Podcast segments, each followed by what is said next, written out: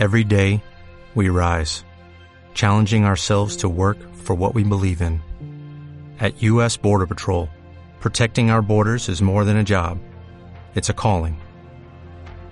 Agents answer the call, working together to keep our country and communities safe. If you're ready for a new mission, join U.S. Border Patrol and go beyond. Learn more at cbp.gov/careers.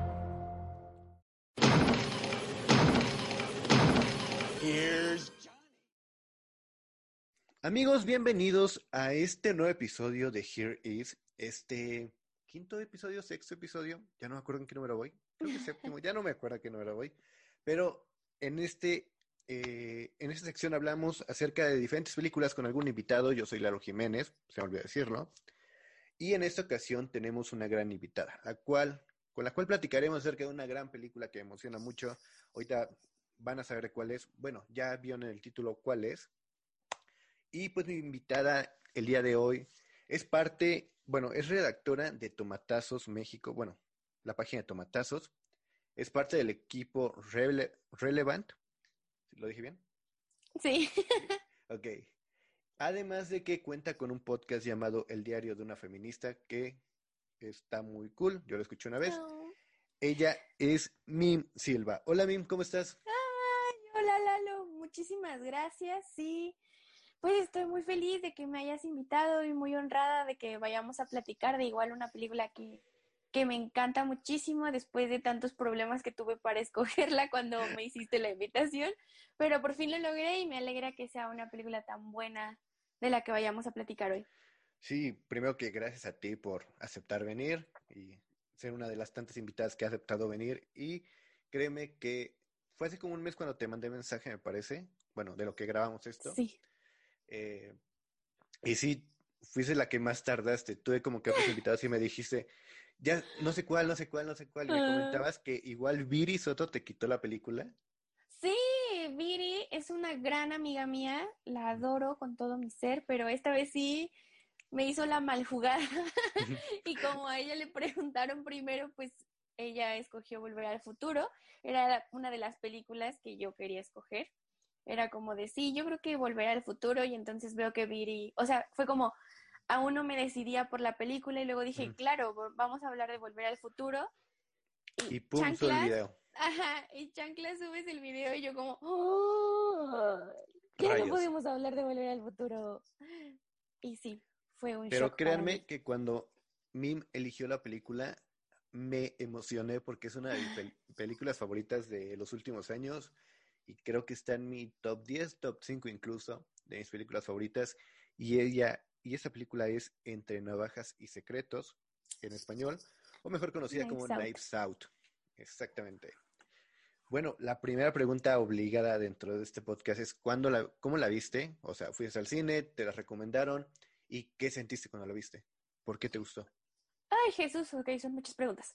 Comencemos con ¿cómo supe de ella? Bueno, pues justamente como yo me dedico a escribir de cine, pues cada que salió un tráiler o que ya estaba nominada para los Globos de Oro, o cuando la, nominaron inclusive para los Oscar, fue como, la tengo que ver, la tengo que ver, la tengo que ver, y sobre todo además el elenco, a mí me encanta Jamie Lee Curtis, bueno, pues, pues, Chris Evans, o sea, todo, tenía como todo para que yo la quisiera ver.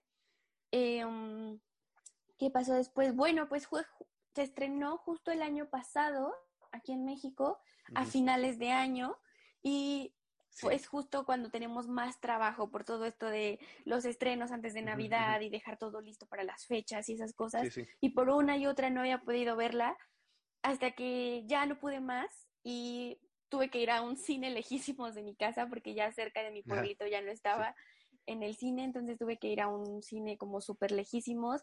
Además, ya fue como de las últimas funciones que estaban disponibles. Me tocó hasta abajo, ya sabes, de la sala fue como todo un desastre, pero estaba yo muy emocionada de verla y salí todavía más emocionada, o sea, me encantó todo lo que vi en pantalla, me encantó cómo me mantuvo entretenida, sobre todo eso, la manera en la que en la que llevaban el guion. Además, yo soy muy fanática de, por ejemplo, de Sherlock Holmes y de estas películas de detectives. Entonces, justo era como, sí, era, era todo lo que estaban presentando, como todo lo que a mí me gusta estaba plasmado en la pantalla. Sí, creo que una, bueno, yo la conocí gracias al tráiler porque la verdad fui muy fanático de, a pesar de que mucha gente no, de The Last Jedi. De Last Jedi. Sí, fui muy fanático, me gustó mucho principalmente por la fotografía, la cinematografía y dije, Ryan Jones se volvió uno de mis directores favoritos del momento. Y vi el tráiler y dije, la tengo que ver, tengo que ver esta película porque tiene todo, un buen elenco, una buena historia, una buena historia y además a Ryan Johnson. Pero igual como tú no la pude ver, porque yo estaba en esa época hace seis meses, un año, hace un año, ajá, estaba como que en proceso para hacer mi examen de titulación y no la pude ver, no la pude ver. Ya cuando la quería ir a ver, cuando ya estaba más tranquilo, fue como de, ya no está. Mm, sí, además duró súper poquito en cines. es, que creo que es algo que platicaba igual con, eh, fue con Rana Funk, que hay películas que a pesar de que son muy buenas, poca gente las conoce o les llama poco la atención. Porque tal vez no. Sí, y es algo como súper normal. Es, es muy común que una película que es muy buena no tenga el éxito en taquilla, porque a pesar del boca a boca, pues justo, o sea, no hay tanta exhibición, no hay tantas pantallas, pero se vuelven un, una, o se, vuelven películas obligadas ya después, como por ejemplo también el Club de la Pelea entra en entre estos títulos que tuvieron una taquilla pésima y que ahora son como esas películas que si no las has visto es como un sacrilegio. Exactamente. Y me mencionabas que, o sea, por tu trabajo tuviste que verla, pero cuando viste el primer trailer, no sé si viste el primer tráiler. Mm, no, la verdad es que aunque trabajo en esto y todo, y luego me tocan como ver los trailers, luego, o sea, como que solo hago la nota, pero trato como de no prestarle tanta atención al tráiler, ¿sabes? Porque pues sí me ha pasado que veo un tráiler y me emociona y me hago como una idea de la película y ya después cuando veo la película no era eso y me decepciono, entonces como que trato de no prestarle tanta atención a los trailers, ¿sabes? Como, sí, o sea, no ver nada antes de ir a ver una película y llevar como la mente en blanco para poder disfrutarla mejor. y sin ninguna preconcepción. Ajá, entonces tú eres las que evita los trailers y todo ese tipo de cosas para... Sí, trato con todo mi ser. A veces digo, oh, es imposible, pero sí, lo trato con todo mi ser. Entonces la verdad no me acuerdo de la primera vez que vi el trailer, no creo ah. haberlo visto. ¿Alguna película te ha, o sea, como que has visto el tráiler y dices, lo tengo que ver porque pues sí me llama la atención? y te ha decepcionado o te has emocionado más? Mm, pues me pasó con Batman contra Superman. Ok. El tráiler me había encantado y estaba yo muy emocionada y cuando vi la película fue como... O sea, es de las que no les gustó de plano. Ay, sí, no me gusta, es una pésima ¿En película. serio? Sí, sí. A mí me gusta, o sea, pero la versión de... ¿Ves que hay una versión extendida? Ay, Dios, la versión extendida me duele. A mí no, me gustó. O sea, la primera vez que la vi dije, está interesante, no es la mejor película de superhéroes, pero está buena. Ya la versión extendida, como que me gustó un poquito más, le encontré un... mejores cosas. Sí, sí, tienen, o sea, hace más sentido porque te explican un poco más de cosas. Sí. Pero bueno, regresando un poco ya a la película de Next Up, eh, ¿tienes alguna escena favorita? Mm, sí. ¿Alguna escena que digas, sí la tengo.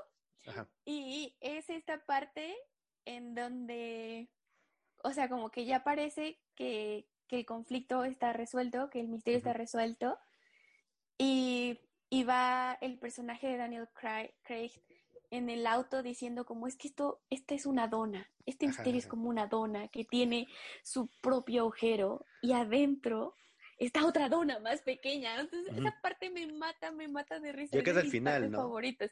Sí, ya casi al final, cuando él dice como, es que este misterio ya está, ya, ya se cerró, ya es redondo pero es como una dona y sigue teniendo un agujero adentro. Y eso me da mucha risa e inclusive tengo una imagen, este, la imagen de ese momento, mira, creo que se va a poder ver. Ok. Está. Oh, ok, ok, ok, sí, sí, sí, sí, sí. Ok, entonces sí eres muy fan de, de esa, sí, de sí, soy muy fan. Y de hecho por este momento, o sea, fue justo pensando como, ¿qué película voy a decir? ¿Qué película voy a decir? Y no sé cómo volteo a ver mi computadora y es como, claro, aquí está, entrenado. Ahí estaba todo el momento. Ahí estuvo todo el tiempo, sí. No, que, que sí, es que creo que son de esos momentos que dices, es algo tan suspenso, hay mucho suspenso, pero te dan un poco de alivio con ese tipo de comentarios, con ese tipo de diálogos de, está comparando este misterio, una muerte con una dona. sí, y además creo que de la película justo lo que, lo que me encanta es que desde el principio te revelen quién es la culpable. O sea, que más bien es esta manera de de cómo van resolviendo las cosas y cómo el arco narrativo se va completando con los pequeños detalles. Entonces a mí, a mí eso me gustó porque desde el principio te dicen como, sí, fue ella, listo, o sea, así pasó. Y, eh, y entonces lo interesante es como, bueno, ¿y ahora qué? ¿Qué sigue? O sea, ¿la van a descubrir? ¿No la van a descubrir? Ella se va a entregar porque es muy pura, o sea, sí, tiene, tiene como muchos, muchos de estos momentos en los que ya a diferencia de otras películas en donde lo importante es quién lo hizo y descubrir, aquí es cómo van a salir de ello. Sí, de hecho, desde el principio igual te ayuda mucho el hecho de que ella no pueda mentir. Sí, como que eso hace más. Me encanta, me encanta, me encanta. Hace como que más complicado que ella diga mentiras y que todo y que la descubran de alguna manera. Sí, que salga, que salga ilesa, ¿no? Exactamente, es como de en algún momento va a vomitar, se van a dar cuenta y ya. Valió todo. Sí, y no, o sea, además también esa escena de cómo se aguanta el vómito y vomiten encima de Chris Evans, Jesús, o sea, me mata, me mata, me mata. Sí, de, bueno, esa escena es como que para mí súper buena, pero igual cuando le dan a conocer el testamento, cuando, sale, cuando, cuando sale de la habitación y empieza como la cámara en movimiento, siento esa tensión de que vive esta Marta en ese momento en ese momento de que todos están sobre mí. Sí, de que todos la acosan, ajá. Como de tensión, como que me agrada mucho esa parte. Y creo que es una muy buena película por la cinematografía igual, pero aparte por los personajes que nos muestran cada personalidad. Y creo que el mejor, el mejor sin duda es Daniel Craig como Blank. ¿O como qué piensas tú? Sí, la verdad es que estoy de acuerdo. A mí, por ejemplo, justo lo pensaba antes de que iniciáramos la conversación, que, que Daniel Craig como actor no me encanta. O sea, no me encanta como James Bond, por ejemplo. No, nunca me ha llamado tanto la atención. Sí, sí. Y él, y el que él estuviera como parte del elenco me resultaba como, mm, bueno, pues ya que aquí está, ¿no? Pero me sorprendió muchísimo, me sorprendió muchísimo cómo lo hace. Y mm, justo lo que dices, creo que de lo que también rescato es que es una película muy completa en todo sentido. Tiene un buen guion, tiene un buen reparto, tiene una buena fotografía, tiene un buen montaje, tiene una buena musicalización, porque también la musicalización es súper importante para, para esto. Una edición, porque los tonos que le manejan también te digo que son como muy de, de que de películas de, misterio y de detectives. Entonces, sí creo que es una película justo como Daniel Craig diría en su personaje muy redonda. Muy redonda, sí. y me gusta mucho. Y sí, creo que cada elemento dentro de la película, tanto visualmente como auditivamente, está complementada, o sea, como que está relacionada con lo que es la película de misterio, todo esto. Eh, desde el principio al fin, eh, cómo inicia para empezar, llegando y dándonos a conocer que, pues, eh, ¿cómo se llama? Tomboy, Tomboy, Harley, Harlem, Harlem. Está muerto y al final se empieza otro misterio porque no sabemos qué va a pasar, literal. No sabemos qué va a pasar con, con los personajes y algo que igual la escena final con Ana de Armas, con la taza con su de, de mi casa, de mi mis, casa reglas. mis reglas. Sí, es como de, quiero saber más, quiero saber más.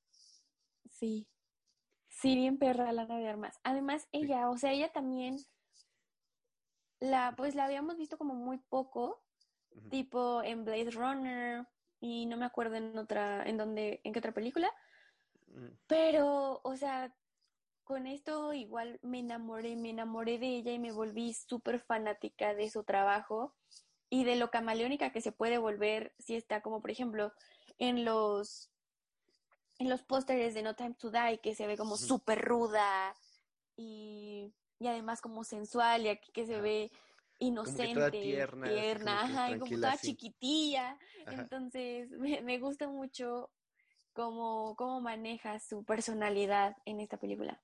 Igual creo que muchos de los personajes como que los habíamos visto antes, como Jamie Lee Curtis, eh, por ejemplo Chris Evans, que igual era como el Capitán América, un, una persona recta, que no, come, no hace nada malo, que siempre está como junto a la ley por el otro, se pone primero él que el otro, y ahorita lo vemos como un hijo de su puta madre. O sea, alguien que...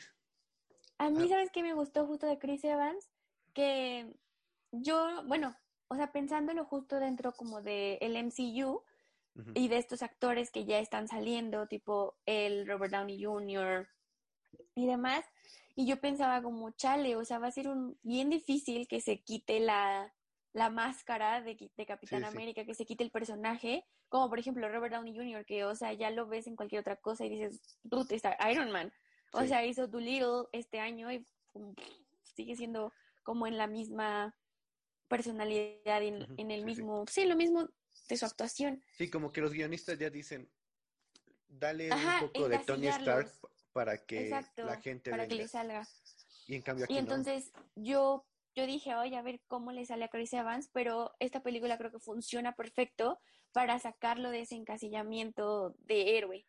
De hecho, de hecho creo que es pues todo lo contrario a un, a un héroe y lo hace de manera perfecta. Porque si te la crees, o sea, si te crees que él quiere cambiar y todo bien y no tiene problemas con lo que va a pasar y al final es, como dije, un hijo de puta. Sí.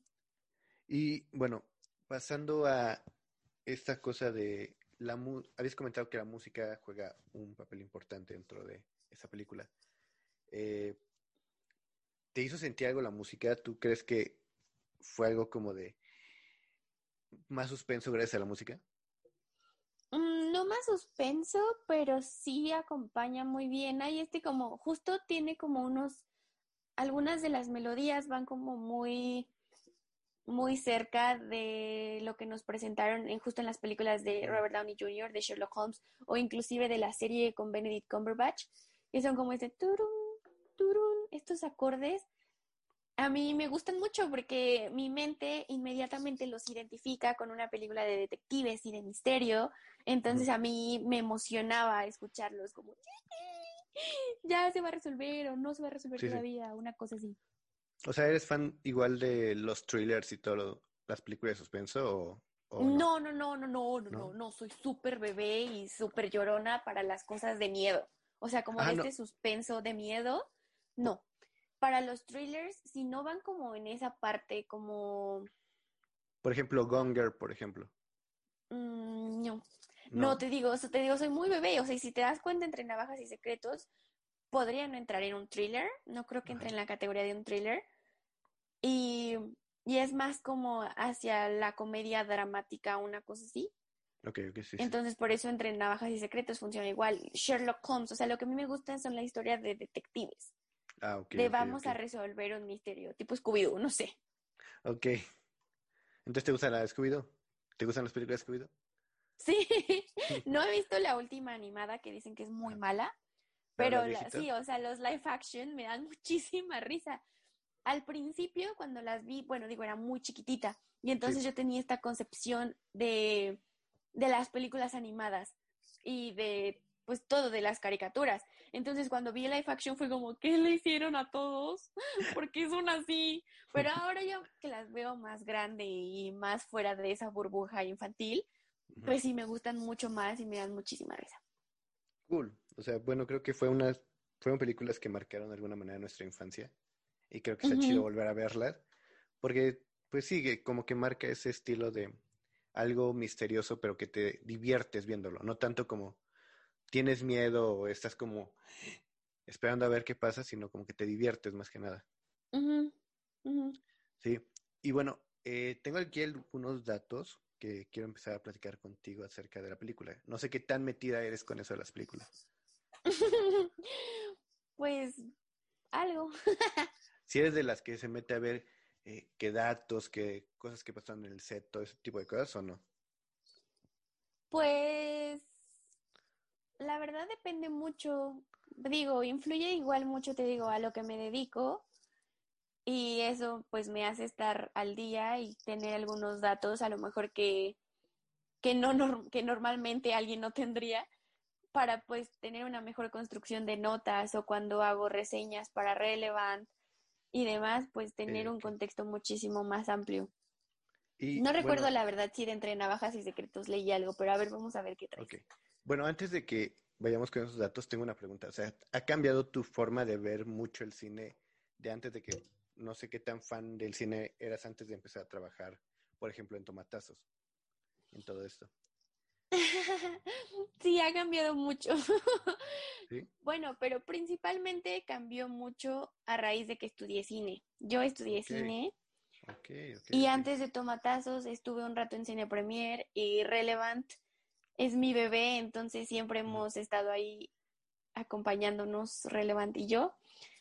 Y Relevant ha sido una plataforma perfecta para impulsarme a mí a hablar más de cine de una manera un poco más amplia de cuando empecé. O sea, yo cuando empecé a hablar cine decía como, ah, sí, me gusta esta película, estuvo chida, la recomiendo.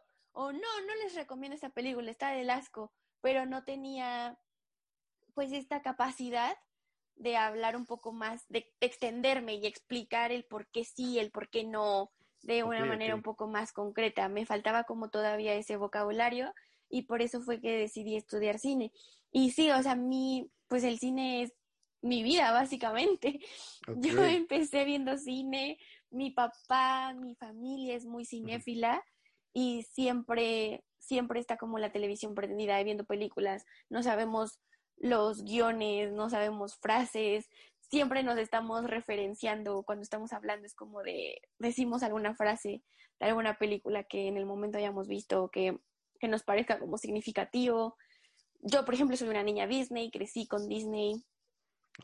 Y, y todo eso, entonces, sí, de, por ejemplo, de las, de las, primeras películas que me puso mi papá fueron Star Wars, entonces soy muy fan de Star Wars. Este, a mi papá le encanta volver al futuro, entonces, sí, sí, sí, o sea, me pusieron Star Wars cuando yo tenía seis años. Ok, entonces. Y de ahí, de ahí para adelante. con eso. Sí, sí, sí, yo crecí con todo, con Star Wars, con Volver al Futuro, con Alien, con Duro de Matar, con Rocky, más todo lo de Disney. o sea, tú sí desde la cuna eres cinéfila, digámoslo así. Sí, soy, soy cinéfila de cuna.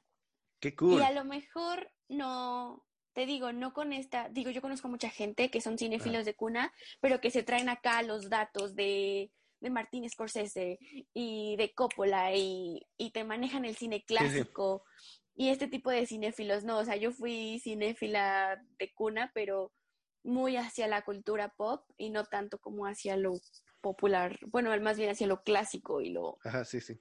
lo importante. Sí, sí, sí, bueno, sí te entiendo porque yo no soy cinéfilo de cuna, yo me fui como que criando, me fui haciendo y todo nació por una revista que mencionaste apenas, Cine Premier. ¿Por Cine Premier? Por Cine Premier. La compré nada más porque me gustó, me llamó mucha atención porque salía Wolverine en la portada. Ok. Y de ahí fue naciendo mi gusto por el cine. Así, y me fui metiendo, metiendo, metiendo. Igual, no soy como que de los clásicos de Scorsese, o sí me, me llaman la atención, sí las veo.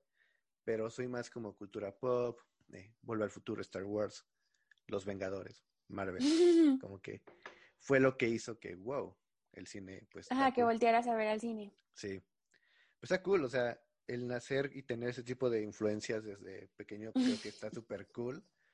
Me hubiera gustado tenerlos desde ese momento, pero pues no se pudo. Pero está cool, o sea, creo que es lo chido del cine. Igual por eso creo que me gusta hablar con personas de que pues cada quien tiene su punto de vista y creció de diferente manera y ve las películas de diferente manera y me gusta que me está gustando hablar contigo por eso, porque creo que has vivido toda la, vida con cine y tienes un punto de vista muy interesante. Sí, sí he vivido toda la vida con cine y puedo ver películas además mil veces, porque eso hacemos acá como, ¿cómo que otra vez están viendo Volver al Futuro? Y mi papá como, claro, es que siempre le podemos encontrar algo nuevo a la película, ¿sabes? Es lo que mi papá siempre dice para justificar que estemos viendo por millonésima vez Star Wars. Ok. Y por ejemplo, ahorita, bueno, entrando, regresando a la película, ¿cuántas veces has visto Knives Out? ¿Solo una vez o la has visto más veces? No, la vi, la vi en el cine. Me hubiera encantado verla más de una vez en el cine, la verdad. Y sabes, entre Navajas y Secretos es esa película, ya cuando te hacen la pregunta de ¿qué película te gustaría como olvidar y verla otra vez por primera vez? Y es Entre Navajas y Secretos, porque pues es que una vez que ya la viste y ya sabes como para dónde va, a lo mejor pierde un poco de emoción porque es como ya, ya tienes como idea del desenlace. Y la primera vez que yo la vi estaba como, wow, qué emoción. entonces, me encantaría poderla ver otra vez por primera vez. Y desde entonces, después cuando salió en Cinepolis Click, la compré, ni siquiera la renté, la compré para estarla viendo una y otra vez. Y ahora que está en Amazon, igual ya la volví a ver una vez.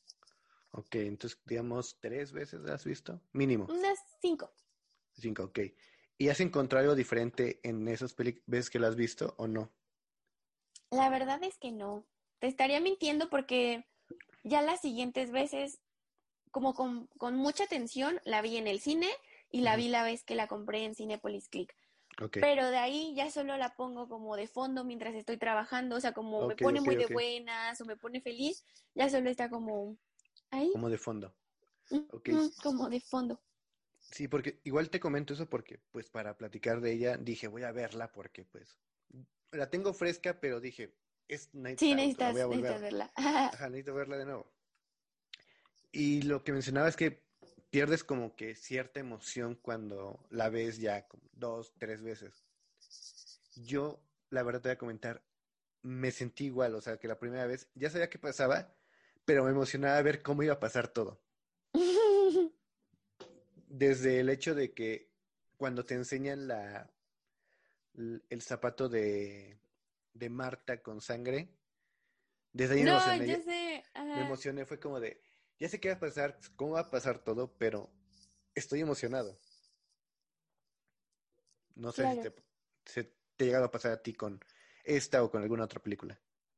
Mm, con este en específico, ¿no? Te digo que esta sí es la que me gustaría volver a ver por primera vez para sentir exactamente lo mismo, porque sí me gusta y la veo y, me entretengo y, me río, porque además soy esa persona que ha visto una película 15 mil veces y se sigue riendo en las mismas partes y se ríe mientras lo dice, mientras repite el diálogo que le da risa, soy esa persona. Pero, pero no siento ese, ese mismo rush de adrenalina que la primera vez que la vi. Y sí, me, me pasa con otras películas, déjame pensar, con que, por ejemplo, con Lady Bird. Este, con esa película a mí me llega mucho, entonces cada que la veo lloro. Ok. O sea, no importa, yo ya sé en qué momentos, es como me voy preparando mentalmente, como aquí vamos, ya lo va a decir, llora. Tres, dos, uno, lágrimas. Y no importa cuántas veces la vea, lloro con esa película. O si veo la escena en cuestión, en, en el internet o en video o, la imagen, es como me llega y empiezo toda ridícula a llorar. ¿Eres de, la que llora, ¿Eres de las que llora fácilmente con las películas? No. ¿No? no, la verdad no, solo llora con esa. ok, es que luego me gusta hacer esta pregunta porque hay gente que llora muy fácil y hay otras que pues sí les cuesta, ¿verdad? No, a mí me cuesta mucho que una película me haga llorar, por eso además recuerdo como las tres películas que me hacen llorar. ¿Cuáles son, además de Lady Bird? Lady Bird y otra que se llama Eye in the Sky. Um, es, con, es la última película creo que hizo Alan Rickman y habla justo de, ah, unos, de unos atentados que hace Londres hacia Asia, pero no me acuerdo exactamente a qué lugar, y termina muriendo una niñita. Wow. Ajá, sí, es, está como bien dura y a mí me hace llorar mucho justo porque es como siempre nos pintan en las guerras a los buenos y a los malos, pero no todo lo que se pierde, o como este sentido heroico con la guerra y con atacar a otro país, como pues sí, es que ellos son los malos y nosotros somos los héroes. Y con esta película Digo, ya hay muchas más que rompen con ese mito, pero en específico esta película me llega mucho y me hace llorar. Ok, ok. Ok. Sí. Ok, ya se Y puso el- este- ya llegamos al momento sad, creo. Sí, bien densa mi Sí, historia. sí, sí, sí, sí. Pero bueno, Hablemos de los datos mejor. hablemos de los datos, vayamos a los datos acerca de, de, de Knives Out. Y mira, el primero va así. El primero es en relación al retrato, a la pintura de Harlan, no sé si te acuerdas, en, en esta sala. Pues al parecer el director Ryan Johnson quería fuerza, a fuerza, una pintura bien hecha, o sea, que, se, que fuera verdad. Y la encargaron y pues tuvieron problemas para esa, para tener la pintura con el pintor, de la redundancia. Y la gran parte de, de- del rodaje fue una pantalla verde lo que hubo dentro de ese cuadro. ¡Wow! No es real. Fue real las últimas, bueno, no sé en qué parte ya lo, la empezaron a ocupar, pero gran parte del rodaje sí es una pantalla verde nada más. ¡Wow! Sí, No y de hecho creo que fue un- algo muy interesante porque hicieron un gran trabajo en edición para darle un realismo muy, muy bueno a la pintura. Claro, Sí. Bueno, no sé, no sabía eso. sí, creo que es algo de lo más interesante porque pues al final sí llegó la pintura, pero ya para qué, de alguna manera. Sí. Así, así ya, ya acabamos de, de grabar, ya para qué la y queremos. llegan con la pintura. Sí. Mira, el, el siguiente dato va en relación al director eh, Ryan Johnson, quien nombró a, a los personajes de esta película como diferentes músicos de los años 70. ¡Wow! Eso tampoco lo sabía. Mira, por ejemplo, Walt y Donna, que son los papás de este niño, bueno, que son, ah, ¿cómo se llama este actor? Michael, no sé, Ujú, El de Stranger Things, ¿no? ¿el Stranger Things? No. El, ajá, bueno, que es son papás de este niño troll de internet. Uno se llama Walt y, la, y su mamá se llama, bueno, son Walt por el cantante, bueno, el integrante de la banda Steel, Steely Dan, que Ujú. no había escuchado la verdad de esa banda. Sí, yo tampoco. Y en el caso de su mamá, que se llama Donna, es en relación al eh, músico Donald, o sea, igual de la misma banda de Steely Dan, pero pues la verdad nunca había escuchado esa banda, así que No, que ni algo yo. nuevo. Es algo, bueno, musicalmente nuevo para mí. Ujú. Está bien para mí. En el caso de, por, por ejemplo, el, está la mamá de eh, Hannah Baker, no me acuerdo del nombre de, la, de Catherine Langford, Ajá. la, es llamada Johnny eh, y su esposo que ya falleció se llama Neil por el cantante Neil Young. Mm. Sí, pero pues no aparece ese personaje dentro de la película. No, pero justo como, como está tan bien construido el guion, o sea, no aparece, pero es alguien importante además. Sí, creo que sí es como que muy importante para la trama de esta, de estos personajes y cómo tienen la relación con la familia. Ujú. Y por último, Linda, Jamie Lee Curtis y Richard, su esposo, son llamados así por el dúo Linda y Richard Thompson, que son unos cantantes ingleses, igual que no conocía, Wow. pero pues todos llevan como que todos los hijos o los, ajá, los hijos y parejas Ajá, de- los hijos de Harlem, o de sea, como los adultos, ¿no? Ajá, como los adultos tienen un, un nombre en base a un músico de los 70. La verdad creo que Wow, sí se y muy- además, sí, está cañón porque además justo son bandas no tan conocidas, o sea, no son Paul y McCartney. o- No, y son como que el único más conocido es Neil Young y más o menos. Y creo, y más aquí en México que creo que no llegaron, no pegaron tanto. no pegaron tanto. Sí. Y hablando de Harlem, por ejemplo, eh, la muerte de este dentro de la película es a sus 85 años. Después de sus 85 años. Y esto lo hizo eh, Ryan Johnson en relación o para darle una, un tributo a su escritura, a su escritora favorita, que es Agatha Christie, que es una escritora inglesa, me parece, que murió a los 85 años y pues esa fue la forma de darle un homenaje por parte de Ryan Johnson. No sabía lo de la edad, pero sí lo de Agatha Christie. O sea, sí sabía que justo Agatha Christie, este, pues justo tiene como escribía este tipo de cuentos de literatura muy policíaca, muy de detectives, y sí sabía de las influencias, y además se siente en el guion las influencias que tuvo este Ryan Johnson sobre, bueno, con por Agatha Christie más bien. Sí, de hecho no conocía tanta Agatha Christie y dije voy a leer más de ella porque me llamó la atención pues como que tuviera influencia de la película, tuviera influencia de la película y me di cuenta que tenía un libro de ella cuando hasta después. Digo, aparte también está pues el asesinato en el Orient Express, algo así se llama la película. Exactamente, y tengo el libro de, tengo ese libro.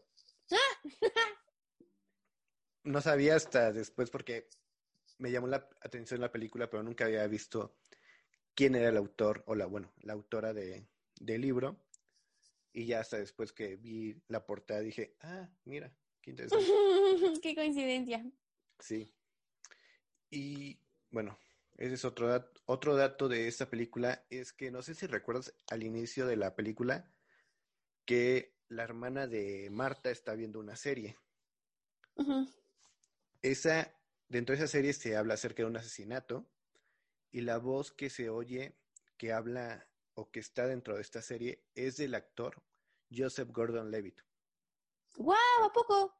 Sí, él hace este, este, pequeño cameo ya que ha estado en muchas de las películas de Ryan Johnson. Es como que uno de los actores que siempre elige, ajá, recurrentes de, del director y pues hizo este pequeño cameo dentro de la película. ¡Wow! Voy a poner más atención. Ahora voy a ponerla y voy a, escuchar justo ese momento. Sí, porque está interesante. Bueno, no sabía tampoco y es como de, no sé, no sé si no la escuché bien o cambió un poquito su voz, pero sí, como que no. No, sabes, o sea, por ejemplo, yo no le ponía atención. O sea, no, no le puse atención a eso. Sé que hablan, creo que de un asesinato, pero justo porque su mamá le dice como, dude, quita eso, o sea, acaba de morir Ajá, el de tu hermana. Me dio curiosidad porque si estabas como que veías igual los subtítulos y lo que escuchabas y era como de un asesinato y ahí está, y acaba de pasar un asesinato y es como de, ok, tal vez estén hablando de eso, pero ya después como que se van por otro lado y como que dices, ok, pero que sea Joseph Gordon Levitt está como que muy, muy cañón. Y bueno, no sé, creo que una de, de, las partes importantes de esta película es la mansión en donde sucede todo esto. Claro, sí, sí, sí, o sea, sí, la mansión es otro personaje dentro de la historia. Sí, de hecho tiene, eh, vi con leyendo más acerca de la película que tiene como que muchos detalles. Si te das cuenta, las ventanas tienen eh, calaveras.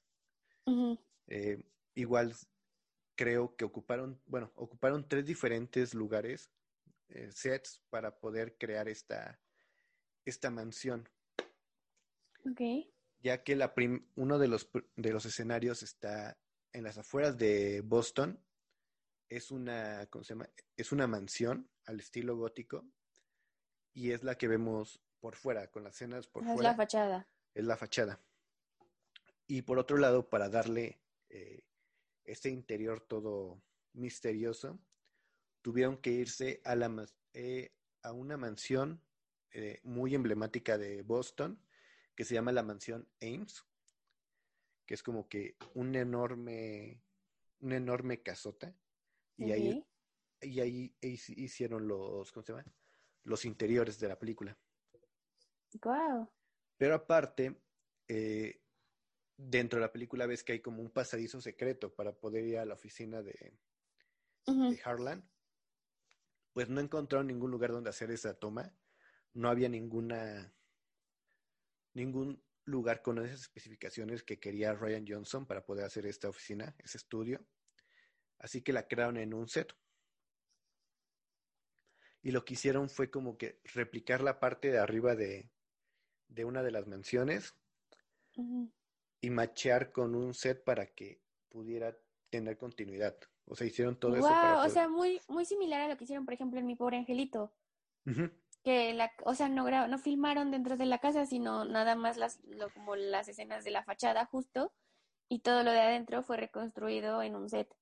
Ajá, bueno, solo esa parte de, del estudio fue reconstruido en un set, porque si ves tiene como que una especie de círculo, bueno, es como un círculo, según yo, muy ovalado por la parte de arriba, y para poder hacer todo eso tuvieron que ir a hacer un set especial, y creo que ni era un set de televisión, sino que era como un estudio de, de sonido. Wow. Sí, tuvieron que crear todo eso porque no había ningún lugar donde pudieran hacer como lo que quería Ryan Ajá. Johnson. Lo que se Sí. imaginaba el muchacho. Sí, pero no sé qué piensen. ¿Habías escuchado, ya habías visto algo así de, de estos datos o de plano no? No, ninguno, la verdad es que ninguno me suena más que el de Agatha Christie, pero, o sea, no sabía que, que había llegado a tanto, ¿sabes? O sea, yo sabía que había influenciado en su escritura del guion, en, en la historia completamente, pero no sabía lo de, lo de la edad. Ninguno de estos datos lo sabía. Están muy interesantes. Sí, están interesantes y creo que hay muchos más, la verdad. No me metí a ver tantos, creo que fue los, los como que los más interesantes para mí, pero hay muchísimos más. Te digo, uno de los que vi fue igual lo de las calaveras que tenían en las ventanas, que crearon un montón de libros falsos, por ejemplo, para poder eh, mostrar toda- todos los libros escritos por Harlan, porque Ah, eran sí, sí, muchos. sí sabía. crearon diferentes portadas falsas para los libros, como que fue una un trabajo, una chambota de acerca de la producción para poder darle como que ese como esos detalles a la producción y a la película.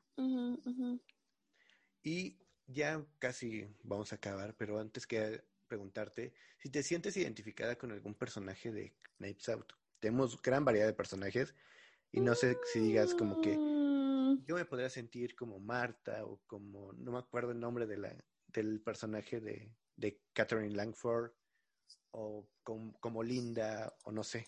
¿Te identificas con algún Mm. personaje? No creo. No creo identificarme con algún personaje. Tal vez es por eso que me gusta tanto. Mm, No, o sea, pues a lo mejor me gustaría ser, Ah, ok, bueno. o sea, Pero- me gustaría ser como, como el personaje de, de Blanc, Ajá. porque justo, pues me gustan mucho estos personajes que tienen esta percepción y que ven más allá y que justo los llaman porque, porque son diferentes, porque tienen una capacidad mental muy alta y son como, jaja, sí, yo puedo hacerlo y ya lo tengo y entonces ya lo vi, sí. lo descubrí y puedo unir todo. Pero tal vez si yo fuera un personaje, sería el uno de los policías que está trabajando con, con, El que está Blanc. emocionado siempre. Sí, Yo sería ese. Ni Y- lograría ser uno de los personajes principales. Yo soy el que está emocionado como, ¡Ah, cállate, lo está descubriendo. y de hecho, ¿ves? Y lo dice así, literalmente lo dice Sí, así. justo, al o sea, final te así digo que me de- los diálogos de las películas, por eso lo dije. Sí. Pero sí, porque no tengo nada de Meg. Ah, a lo mejor puedo identificarme como en esta parte política con Meg, que es el personaje de Catherine Langford, Ah, sí, me- porque tiene justo, o sea, no se calla cuando su, su familia pro-Trump está diciendo algo y defiende y demás. So- so- yo creo que esa parte podría funcionar como Meg, pero y ya. De ahí en fuera Pero- soy, soy el policía emocionado. Soy el policía Perdón. emocionado. Sí, me agrada mucho su policía, de hecho. Creo que nos, creo que la mayoría nos deberíamos sentir identificados como fanáticos o bueno, como espectadores, porque somos nosotros en ese Sí, momento. sí, sí, Somos, justo. somos como así de cállate, deja que siga, deja que lo descubra. Sí, sí, digo, me lo está explicando, cállate. Cállate. Sí, creo que es una muy, un buen, muy, un momento muy bueno. Sí. Y ¿Y pues, tú te antes- identificas con alguno? Yo no, creo que no. Bueno, creo que igual con él. con ahorita que lo dices, ahorita que lo mencionas, igual con el policía, porque sí era como de no quiero hacer tanto y quiero saber qué pasa, así como de sí me explico como de mm, tal vez yo no lo resuelva, pero él lo va a resolver y quiero saber cómo lo va a resolver. Sí, sí, sí, justamente.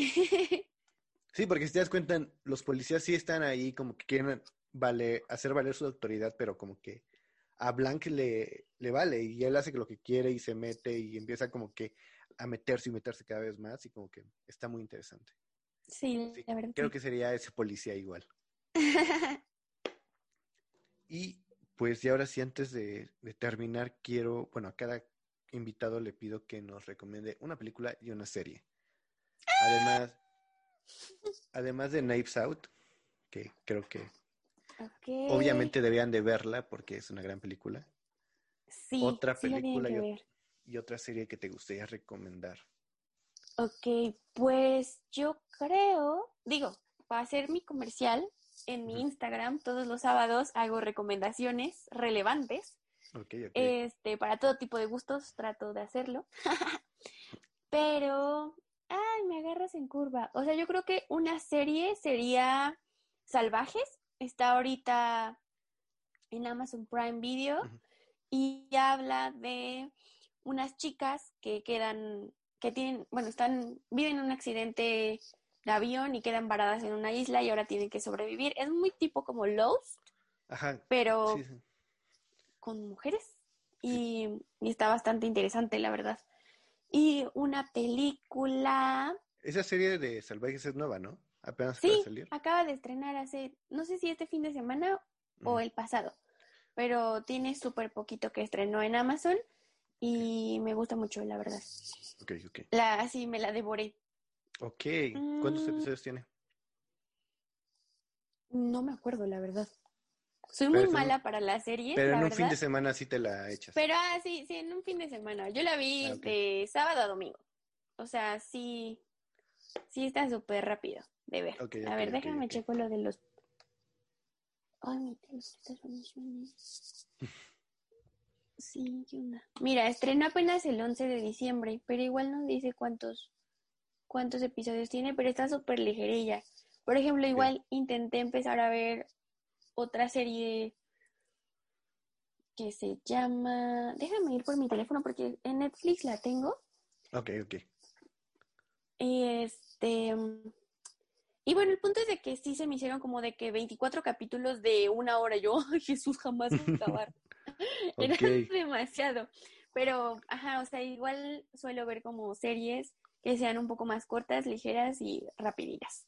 Ok, ok. Y una película. Pues ya hablé de ella, pero ¿qué tal Lady Bird? Yo me la Ok. vivo yo me la vivo recomendando Lady Bird, aunque a mucha gente no le haya gustado. Pero creo que Lady Bird y también está en Netflix. O no sé cuándo vaya a salir este el episodio, pero si se estrena después de Navidad, pues Soul en Disney Plus. Ya está. Bueno, cuando salga ese capítulo estamos a, déjame decirte,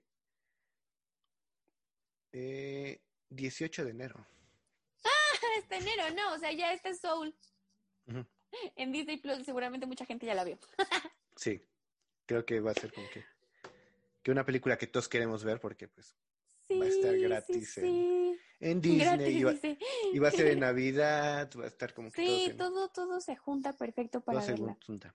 Sí, pero pues eh, grandes recomendaciones. Voy a ver Salvaje porque me aparece siempre que abro Prime y es como de, la veré, no la veré, como que estoy como que en esa duda, pero voy a verla porque la recomendaste. Ah, ojalá te guste. Sí. Y pues, Mim, igual no sé si quieras eh, darnos tus redes, dónde te siguen, todo eso. Eh, aquí Claro. es tu espacio, date. Bueno, pues primero muchas gracias por invitarme y por esta plática sobre entre navajas y secretos y los datos, lo disfruté mucho. Este, qué honor que me consideraras entre todas las personas que estás invitando. Fue algo muy lindo. Y si quieren seguirme, bueno, pues yo estoy en Twitter como arroba mimsilva-bajo, en Instagram como arroba mimsilva doble guion bajo.